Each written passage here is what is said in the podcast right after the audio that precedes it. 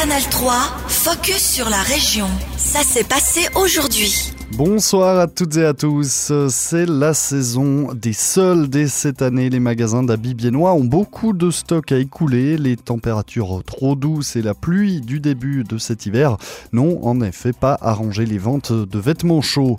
Les soldes sont donc les bienvenus pour combler le traditionnel creux des affaires du mois de janvier. C'est le cas pour Andrea Bleuel, propriétaire du magasin Loubouz et moi à la rue centrale. La baisse des prix permet aussi de continuer à faire vivre la clientèle dans son magasin. Andrea Bleuel. C'est sûr qu'en janvier, ça permet aussi euh, d'avoir un peu plus de ventes. Et c'est aussi que déjà maintenant, les, les, nouvelles collections arrivent au magasin. Alors ça veut dire il y a ce changement-là.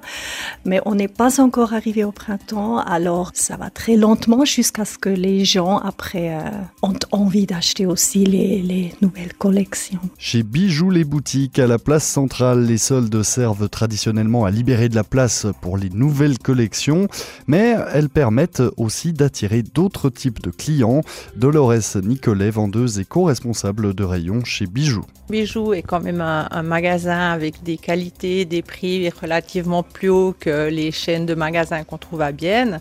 Donc euh, effectivement, les gens profitent des prix euh, bas durant les soldes pour venir chez nous. C'est pas vraiment la même clientèle. On a nos clients réguliers qui viennent toujours. On est toujours très contents qu'ils puissent aussi eux en profiter. Mais en général, c'est d'autres clients qui viennent. Les deux boutiques biennoises constatent que l'inflation pèse sur le budget des ménages et donc sur leurs achats. Plusieurs clients ont attendu les soldes ou ne dépensent que pour les habits strictement nécessaires.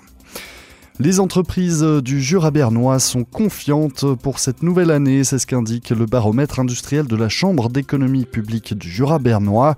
Malgré l'inflation, le climat économique reste bon pour les sociétés régionales qui pensent poursuivre sur cette lancée positive. Les craintes de pénurie d'électricité sont désormais passées au second plan, mais cette crise énergétique aura eu le mérite de pousser les entreprises à se réinventer, comme l'affirme Patrick Linder, directeur de la CEP. Il faut constater le, lancement d'un certain nombre de chantiers hein, qui touchent euh, déjà au bâtiment où euh, des démarches d'efficience euh, énergétique ont été accentuées, et puis le lancement d'un certain nombre de, de, chantiers avec un nouveau thème qui s'est profilé, celui de l'efficience énergétique dans la, consommation de la production. Il était peu traité jusqu'ici. Et toute une série de, réflexions ont été initiées ici et là par des entreprises qui cherchent à améliorer l'efficacité de leur consommation électrique dans la production industrielle. C'est un champ nouveau qui s'ouvre, il va euh, s'annoncer pour les, prochaines années. Aujourd'hui, les entreprises euh, procèdent par des tâtonnements, par des essais concrets, par des partages de bonnes pratiques, mais ça leur permet de trouver euh, parfois quelques euh, économies d'énergie bienvenues. De nombreuses entreprises ont déjà négocié leur électricité pour cette année et les deux suivantes. Elles ont donc été euh, épargnées par les fluctuations de prix depuis l'été dernier. Arbitrer un match de football le week-end, c'est une activité de moins en moins populaire chez les jeunes. Conséquence, il manque d'arbitres pour tenir le sifflet lors des rencontres de championnat de ligue amateur. Un phénomène visible dans la région, l'association zélandaise d'arbitres est ainsi confrontée à un manque de relève, mais sans conséquences graves pour le moment, comme l'indique son président Philippe Bunion. Tous les week-ends, le service des convocations fait en sorte que tous les matchs soient comblés euh, par les arbitres, en fait. D'ailleurs, plusieurs arbitres doivent faire deux matchs par week-end. Ça veut dire entre 20 et 30 arbitres doivent faire deux matchs par week-end. Donc en fait, euh, ce qui se passe, c'est que si on doit annuler un match à cause d'un arbitre, c'est parce qu'il n'est pas là, il n'a pas pu venir, il y avait un problème. Mais c'est pas à cause du manque d'arbitres. Face à ce manque d'arbitres, l'association fêtière régionale tente de recruter. On publie des annonces. Euh, les clubs de foot doivent aussi recruter et motiver euh, les jeunes ou les joueurs qui veulent plus jouer au foot. Euh, chaque club doit avoir un quota d'arbitres aussi pour pouvoir fonctionner. Donc c'est eux aussi qui doivent aller chercher les gens. Seuls les arbitres qui ont la qualification, qui ont fait les cours ou les tests de conditions physiques pour la troisième ligue et la deuxième ligue, par exemple, seuls ces arbitres peuvent être convoqués pour des matchs. Une campagne de recrutement national a également été lancée sur le site deviemarbitre.ch. Insultes, menaces et harcèlement moral. Deux enseignants suisses sur trois ont été victimes de violences au cours des cinq dernières années. C'est ce qui ressort d'une étude présentée par l'association fêtière des enseignants de Suisse alémanique. La violence envers les enseignants provient le plus souvent des parents dans 36% des cas et des élèves dans 34% des cas.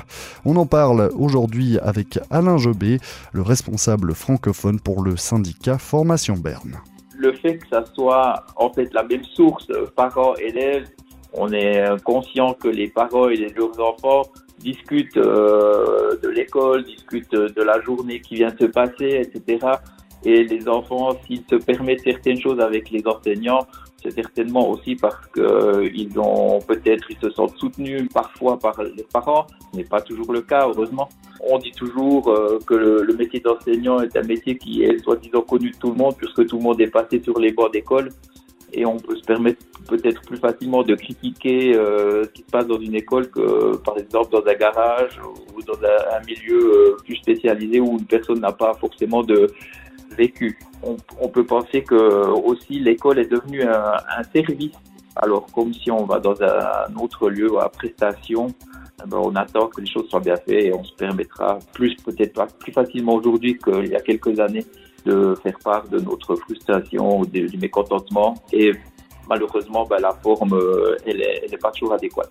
Face à ce constat, face à ces chiffres, euh, comment est-ce qu'il faudrait réagir pour mieux protéger les enseignants ou mieux les, les accompagner? Il y a le moyen déjà individuel où pour les protéger, il faut déjà que les enseignants euh, puissent euh, apprendre eux-mêmes à faire face à certaines situations.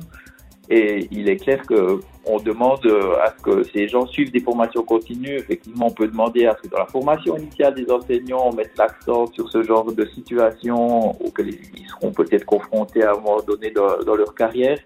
Et il faut qu'ils puissent réagir déjà cas, eux, ça peut répondre déjà, ça peut, on peut, selon les réactions, déjà atténuer ou éviter une escalade dans, les, échanges, les propos, simplement avec des élèves ou avec des parents, quand on a des, rencontres de parents, si on sait, dit, mais comment réagir à certains propos, peut-être qu'on pourra, en tant que professionnel aussi, euh, arriver à une situation pour dédramatiser les choses et ne pas gonfler les, problèmes. Puis d'autre part, ben, c'est clair qu'à un moment donné, même euh, on ne peut rien faire, même si on est préparé, à ce moment-là, effectivement, on doit pouvoir euh, faire appel à des personnes tierces.